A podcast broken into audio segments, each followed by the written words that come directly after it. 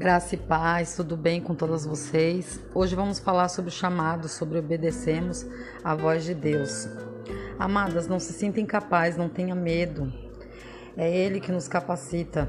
Eu sei que muito de nós temos essa dúvida sobre o chamado de Deus, achando que é o homem que nos capacita, que nos ensina, mas é Deus que nos capacita. Na Bíblia mesmo diz: quer sabedoria, peça a Ele.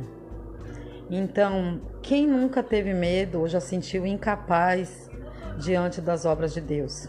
Creio que todos nós, né? Todos nós já passamos por essa situação. Independente de ser algo simples ou grandioso, ficamos apreensivos, sentimos medos, medo e achamos que somos incapazes. Foi assim com grandes homens na Bíblia. E não é diferente conosco. Alguns no início temeram, acharam que não eram dignos e muito menos capazes, mas entenderam que são apenas instrumentos. Outros tentaram fugir do chamado de Deus. E é o que fazemos, às vezes a gente foge do chamado de Deus. Vamos ver dois exemplos bíblicos de pessoas que foram chamadas por Deus e quais foram as suas reações. Moisés.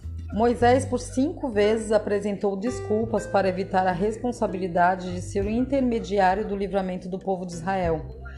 Vamos ver qual foram as desculpas. Separei aqui os versículos para vocês lerem. Quem sou eu? Êxodo 3:11. Quem é você? Êxodo 3:13. Se eles não me ouvirem, Êxodo 4:1. Não sou eloquente. Êxodo 4:10. Sei que pode encontrar alguém melhor. Êxodo 4:13. Esses são os versículos que vocês podem encontrar sobre as dúvidas de Moisés. Afinal de tudo, Moisés obedeceu à voz de Deus. Aí vem Jonas. Jonas não questionou a Deus, mas o desobedeceu totalmente. Vamos ver algumas das atitudes de Jonas. Ele desobedeceu em Jonas 1:3, negligenciou em Jonas 1, 5 e 6. Eu peço que vocês leiam, é muito importante para que vocês entendam.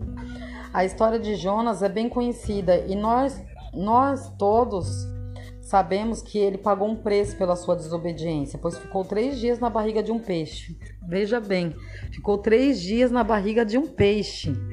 Jonas não queria falar do amor de Deus para os, o povo de Ninive ele achava que eles não eram merecedores e, mesmo depois de ter passado por aquela grande tempestade, se irou ao ver a bondade de Deus para com o povo. Olha que interessante, né? Mesmo sem entender o propósito de Deus, obedeça e façam com alegria, meus amados.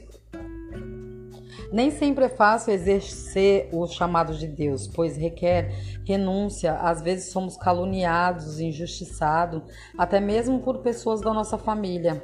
Quem nunca passou por isso?